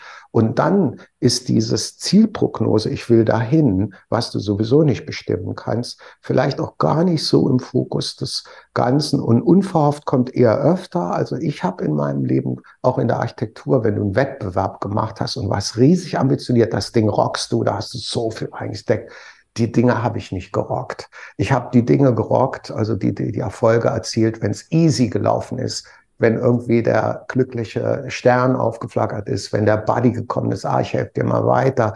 Und das Leben ist so spannend. Und darauf würde ich den Erfolg eher setzen, auf diese schönen, feinen Zufälle, und auf eine ganz schöne Vorbereitung. Aber dieses vielgerühmte auf ein Zielluft stürmen und in zwei Jahren bin ich da und da, funktioniert eigentlich in keinem Job. Das ist so ein wirklich auch ein viel zitierter amerikanischer Traum. Wenn du dahin willst, musst du hin, ja, ich muss es aber auch können. Ich muss es, ich muss mich relativieren können. Ich muss auch mal fallen können. Da stehe ich halt wieder auf. Ne? Aber im Grunde genommen würde ich sagen, um die Frage on top zu beantworten, ja, ich will mal dahin. Und wenn es nicht klappt, c'est la vie. Hm. Ja, ich denke, es ist auch, ich meine mit Erfolg auch, also in meinem Fall zum Beispiel, das ist auch relativ gesehen. Also ich würde dann das jetzt, wenn ich weiter Talkshows mache zum Beispiel, dann würde ich das machen, was ich jetzt sowieso mache, hätte nur mehr Zuschauer und könnte mich vielleicht komplett darauf konzentrieren, weil ich damit meinen Lebensunterhalt bestreiten würde. So, das wäre ja dann für mich schon ein Erfolg. Ja, es geht ja nicht so sehr, aber ich nehme auch das andere, also ich nehme auch gerne irgendwie weltweit oder so, aber das meine ich. Also ich glaube, wenn man sein Ding, wobei das kannst du ja schon irgendwie, gell? Du kannst ja schon auch durch deinen Job sozusagen, weil du das auch äh, finanziell stützen kannst, kannst du, hast du ja eigentlich keine Probleme. Kannst du eigentlich immer ins Studio gehen, wann du Lust hast? Ähm, ich muss ehrlich sagen, ja. Ja. Äh, weil ich, ich habe, das ist ja das Wichtige. Du, du musst dir für deinen Lebensraum die Basis schaffen. Ja. Egal auf welchem Niveau. Wenn du das machen willst, musst du nicht von anderen abhängig sein und musst nicht bitte, bitte nimm mich oder buch mich oder kauf mir das ab. Du musst von dir freiwillig viel, viel geben und dann bekommst du auch die Möglichkeiten vom Universum geschenkt, dass du das auch so, du kannst, ich habe alle die Dinge, die ich bis jetzt gemacht habe, vorher visualisiert. Ganz stark vorgestellt. Das Songradio, ja, da will ich gehört werden. Das hört vielleicht ein anderer auch ganz gern, wenn er mit seinem Auto die Geislinger Steige rauffährt und dann äh, ja, und ich scheue mich auch nicht, den, den äh, Chef, äh, Musikredakteur von SWR 3 anzurufen. Ich habe den angerufen, willst du das mal spielen? Das mache ich einfach. Was kann mir denn passieren? Hat er, wie hat er darauf reagiert? Also hat den Song Still zu Weihnachten nicht gespielt, weil er gesagt hat, es wäre was für ein jüngeres Radio. Und zwar ganz ehrlich, er braucht ja die Quote. Er kann sich nicht mhm. leisten, in 60 Minuten einen Titel als Ausreißer, der nicht Top 40, Top 20, Top 10 mhm. ist, zu spielen. Mhm. Und da sind diese Herrschaften nicht mehr souverän. Und da kann ich für mich sagen, da bin ich souveräner. Ich brauche den ja nicht. Ne? Mm. ja. ja. ja, klar, aber schön wäre es trotzdem gewesen, er jetzt gemacht. Allerdings absolut, absolut, absolut. Will ich nicht, ja, äh, die stehen ja auch unter so einem Druck da, ja. Das muss ja, auch, ja. Also sie denken auch an ihren Job dann, ja. Wahrscheinlich, dass klar, dann einer kommt und sagt, wie kannst du das denn, dieses Lied hier, schließen wir mal Frieden, sagt der Jäger zu dem Reh. Ja, genau. Das ist vielleicht nicht die leichteste Kost zu Weihnachten. Ne? Ja, wenn man das Fehler Ja, ja, weiß ich gar nicht so sehr, aber es ist halt mal was anderes und dann muss man die Leute vielleicht auch so ein bisschen aus ihrem Trott so reißen, also auditiv und dann hören die das und sagen, was ist denn das? Kann ich jetzt nicht so einordnen, ja? Das ist ja genau wieder, wo wir auch am Anfang waren, was ich dich auch eben gefragt habe, wo ich sage, ja, was, ich habe mal zu dir gesagt, ähm, das habe ich dir geschrieben, weil ich hoffe, das war ein Kompliment für dich. Ich hab, als ich dich auf gesehen habe, auch im Video, du erinnerst mich ein bisschen an den deutschen Roy Orbison. War das ein Kompliment oder hast du gedacht, was soll denn der Spruch? Na, ganz ehrlich, ich, äh, jede Reputation, die irgendwie, äh, äh kann ja was bei mir auslösen. Ich hatte kein schlechtes Gefühl dabei. Ich fand das toll, als du mich angefragt hast. Ich finde auch dein Format äh, Pack and Talks äh, super cool. Ähm, ja. ich ich finde es immer gut, wenn man irgendwas ins, in Stein ins Wasser wird, sagt, ah, du siehst so aus oder du machst die Mucke, die ist in die Richtung und lass uns mal reden. Und das, das ist gerade das Schöne. Und das ist ja genau das, wo wir eben gesagt haben, diese, diese ganzen äh, Radiokonglomerate, die stehen unter diesem riesen Quotendruck und haben nicht die Schubse, mal zu sagen, ja, den spiele ich mal. Der, der Computer, der Algorithmus wählt den die, äh, wählt den die Songs aus und der Talkmaster, der Radio Redakteur äh, kann dazwischen mal einen frommen Spruch machen. Das hat nichts mit diesem legendären Radio zu tun, was ich da beschreibe in meinem Song. Radio nirgendwo ist ein Radio, was Energie hat, was mal Courage hat, was mal einen französischen Titel spielt, aber nicht diese ganze Chose, äh, dem Mainstream, der praktisch nur dafür da ist, dass man in, äh, im Monat die Quotenauswertung, ah, unser Sender steht bei 90 Prozent Hörerquote, jetzt haben wir es wieder geschafft. Ne? Wie, wie, wie stark arbeitest du denn am Marketing, an deinem Marketing? Also es ist jetzt äh, so, ich, äh, man hüte sich davor, im Social Media sich äh, äh, zu verirren. Ich habe in den letzten Monaten ein bisschen so äh, diese Insta-Kampagne gemacht, auch mit Hilfe von einer Marketingfirma so mal angeleiert, um einfach da noch weiter reinzusteigen. Ich habe auch jetzt amerikanische DJs, die mir folgen, obwohl die ja Millionen Follower haben, weil sie irgendwas gehört haben. Ich finde es amüsant, aber im Grunde genommen äh, würde ich sagen, Social Media ist äh, vielleicht äh, ein Beiwerk, aber an sich würde die ganze Sache aus der Substanz rauswachsen müssen. Dann, ne? Ich finde Social Media ein total wichtiger Punkt. Ähm, es geht ja bis zum TikTok, wo ich ja völlig fremd mit bin. Da lasse ich jetzt auch mal erstmal die Finger weg. Aber im Grunde genommen muss man schon Acht geben, dass man nicht am Tag zwei Stunden lang äh, sozusagen diese berühmte Stellschrauben, diese, diese Follower-Zahlen da pusht. Äh, da kann man viel, viel Zeit investieren und sich äh, verlieren in den Social Medias. Ja, wobei ich, ich habe äh, sozusagen einen Kollegen, der hat das mal ein Jahr betrieben, betreibt es immer noch, also nur dieses Marketing, sagen wir mal, auf Instagram. Und der hat jeden Tag konsequent, glaube ich, eine Stunde das gemacht. Also der ist immer, hat und gemacht heißt, er hat einfach, ist irgendwelchen Leuten äh, gefolgt oder hat irgendwas geliked und dann im Umkehrschluss machen die das ja manchmal auch eben dann bei einem selber, ja, folgen. Quote ist 1 zu 5, schätze ich mal. Ja, genau, also viele auch nicht und es gibt ja immer wieder diese, die drücken dich äh, und dann einen Tag später drück, entfernen sie dich wieder, also weil sie im Grunde nur wollen, dass du sie auch drückst, ja, das ist gang und gäbe. Das, und ich muss sagen, ich bin auch nicht so der, der, das Genie, was das betrifft. Ich habe auch gar nicht so die Lust dazu, weil ich auch also ich muss ja auch, ich denke dann immer, ich muss ja auch erstmal die ganzen Sendungen schneiden. Das ist die Priorität, dass ich die Sendung überhaupt mache und schneide. Und dann noch Marketing, dafür habe ich gar kein, ich brauche also jemand, wenn also sich hier jemand bewerben will, bitte, ich bin offen für alles. Ähm, aber ähm, das hat funktioniert bei diesem Kollegen, ja. Also der, der ist dadurch total gewachsen. Nach einem Jahr hatte, weiß ich nicht, 2.000, 3.000 äh, Follower, jetzt hat er noch mehr. Also das hat schon funktioniert. Und er hat gesagt, du setzt dich einfach konsequent jeden Tag hin, sag ich, mache eine halbe Stunde oder so, ja. Kann ich bestätigen, kann ich bestätigen, Chris. Ich ja. habe das mit meinen Social Media ähm, Beratern auch äh, mit den Coaches besprochen, weil ich da bis jetzt einfach nur auf mein Produkt fokussiert, auf die Kunst, auf die, Mus auf die Musik, aufs Album. Ne? Dann, ja. dann ist aber zu jedem Job gehört auch die Marketingseite, entweder extern oder du machst es selbst. Und du musst die Zeit investieren. Und ich kann auch von Kollegen und Freunden, die auch diesen Werdegang äh, jetzt äh, machen, bestätigen, dass diese ständige, kontinuierliche Arbeit mit Social Media äh, wirklich dazu führt, dass man innerhalb von einem Jahr auf 5000 kommen kann. Oder du hast mal wirklich ähm, was rausgehauen, was du sagst, okay, das wollen alle sofort hören. Äh, also da gibt es ja auch dann steile Zuwächse. Also ich bin schon dafür, dass man das macht, weil es ist in unsere heutigen Kommunikationsformen. Früher waren es die Zeitschriften, die Musikexpress oder das liest ja heute keiner mehr. Insofern muss man sich damit anfreunden, das wirklich konsequent zu betreiben. Das ist ein Teil des Works. Ja, und dann ist es natürlich auch so, ich meine, wir sind jetzt auch hier im Internet, äh, äh, dann bringst du dein neues Album raus. Wo finde ich das zuerst? Im Internet. Ich finde es ja nicht. Also klar kann ich es mir auch bestellen. Kann ich es mir eigentlich bestellen? Also ist es auf CD? Also, oder wir werden auf jeden Fall das Album, weil ich die Leidenschaft auch im Vinyl sehe, ich komme ja aus der Vinylzeit, also Schallplatte, werden wir das Album pressen mit einer Auflage von 1002. Äh, Nochmal ein bisschen was zu, zu Streaming. Das Streaming hat die Musikindustrie revolutioniert, das wissen wir alle. Seit Streaming kannst du nichts mehr verkaufen.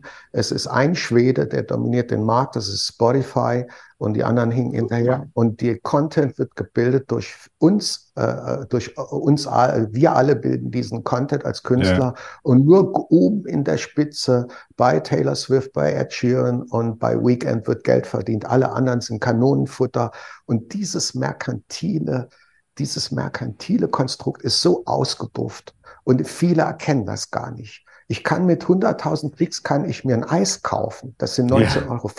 Das muss man mm. sich mal überlegen. Ja. Und da steckt viel Arbeit drin. Und deshalb bin ich auch ein bisschen stolz, dass ich diese Herren äh, nicht brauche. Wohlweislich, natürlich gibt es das Album auf Spotify auf allen Streaming-Plattformen. Ich komme ja gar nicht drum rum, weil das Monopolisten sind. Ich kann ja gar nicht mehr anders. Ja. wenn du mich fragst, Chris, natürlich kommt das Album als Hardware mit einem schönen Artwork, einem Coverdesign auch als Vinyl. Hm. Ich, also ich meine das ja auch, also ich verstehe, was du meinst, ich bin da auch absolut bei dir. Ich meine aber einfach dieser, dieser Weg, der, dieser kurze Weg dahin, deswegen sind, ist Spotify vielleicht auch so erfolgreich. Also die Leute hören im besten Fall, sehr viele Leute hören im besten Fall diese Sendung, sagen, ich will das neue Album hören, gehen dann, und wo gehen sie dann hin? Sie gehen irgendwo hin, wo sie es halt online wahrscheinlich erstmal sich anhören können, weißt du? Das meine Absolut. ich. Also, also, es passiert einfach ganz viel im Internet, das ist halt das Ding. Absolut. Die einzige Vermarktungsstrategie ist teilweise, also für einen Künstler ja nur live zu spielen. Dann äh, die, die Live-Events kannst du so tatsächlich Geld verdienen. Dann ein bisschen durch Merch, also T-Shirt und Tasse und was nicht alles auch. Wenn du ein bisschen größer bist, kannst du das machen.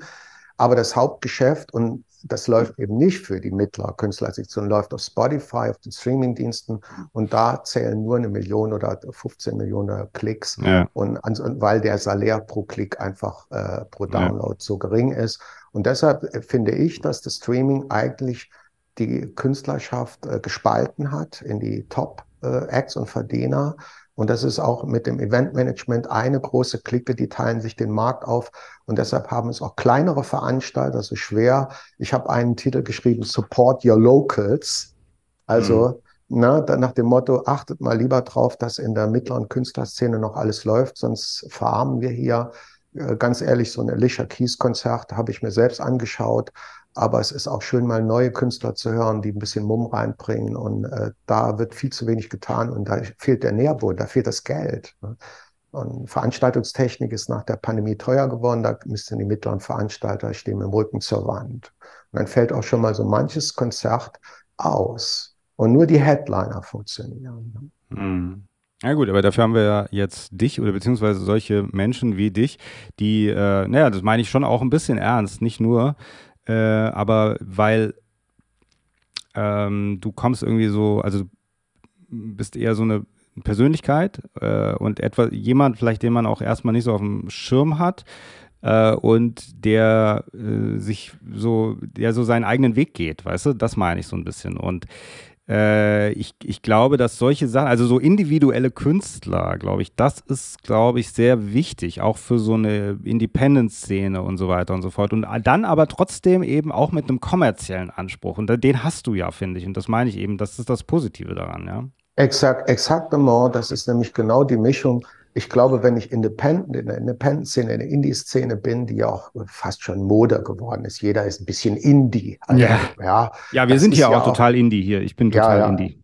Ja, wir sind alle Indie. Aber mhm. letztendlich ist es so, dass die, ein, die eigene Authentizität der Motor ist, äh, sich äh, rauszustellen und äh, sich selber zu, zu mögen, ist das Wichtigste dabei.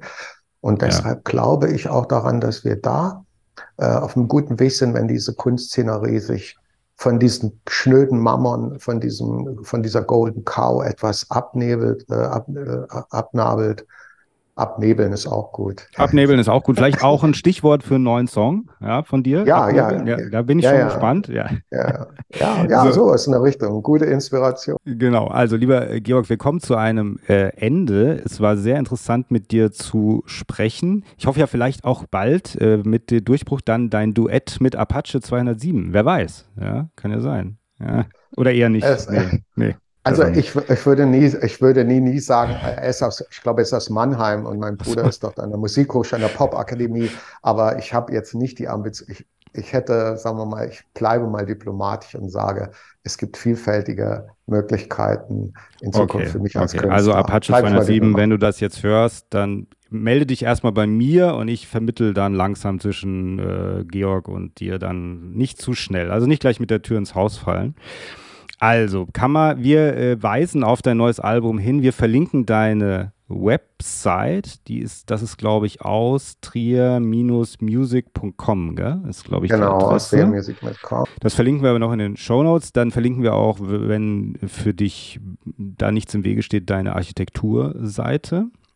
Gerne, also es möge den Menschen eine gute Inspiration ja, sein. Ja, und wenn einer sich ein Haus bauen lassen will in Trier oder in der Nähe oder auch generell, wahrscheinlich deutschlandweit, oder? Kann man sich auch. Also wir arbeiten in der Tat, unser Aktionsradius, wir haben das größte Projekt war, glaube ich, also ein bisschen her, war im Hamburger, Hamburger Bereich. Wir sind bis Mainz, äh, bis Landau, kurz vor Karlsruhe unterwegs im Südwesten. Und äh, ich denke, jeder, der Interesse hat, ich habe auch schon Musikräume gestaltet also, dass man sozusagen die akustische Komponente mit reinbringt in die Architektur. Ähm, insofern bin ich dir dankbar, äh, Chris, wenn wir da den Faden Weben und das Netzwerk. Genau. Dabei. Und wenn ich mal auf meinen hingewiesenen internationalen Durchbruch, wenn ich den mal hinkriege, dann bist du der erste Architekt, an den ich gehe, wenn ich mir hier in Darmstadt eine schöne Villa bauen lassen will. Ja, ja da habe ich noch ein schönes Stichwort. Apaches neuer Titel heißt Schimmel im Haus. Ah, okay. Oh, das ist ja eine Connection. Wahnsinn. Und Ich weiß gar nicht, wo das hinführt. Unglaublich. Unfassbar, ne? Unglaublich. Also, so ein Zufall. Lieber äh, Georg, ich, ja, ich wünsche dir viel Erfolg für die Zukunft, auf dass äh, dein ein neues Album in den Himmel hinaufsteigen wird, ja, in den, in den Musikolymp sozusagen. Ja, ja, danke. Sagen wir mal so. Und dir auch, Chris. Vielen Dank. Es war ein super klasse Interview oder ein Talk. Und ich äh, mag auch das, äh, den Wiedererkennungswert mit dem mit diesem schönen Hut. Ich mag das Format und ich wünsche dir auch viele, viele interessante, spannende Gäste und natürlich auch einen steilen Weg, genau wie meiner oder so. Vielen, vielen Dank. In diesem Sinne, ganz offiziell, bleib noch drin. Ähm, alles Gute, bis vielleicht zum nächsten Mal. Du musst mir dann auch noch ein Exklusivinterview geben. Wenn du einen Durch internationalen Durchbruch hast, dann bestehe ich auf das Exklusivinterview. Absolut, machen wir. Ciao, Chris.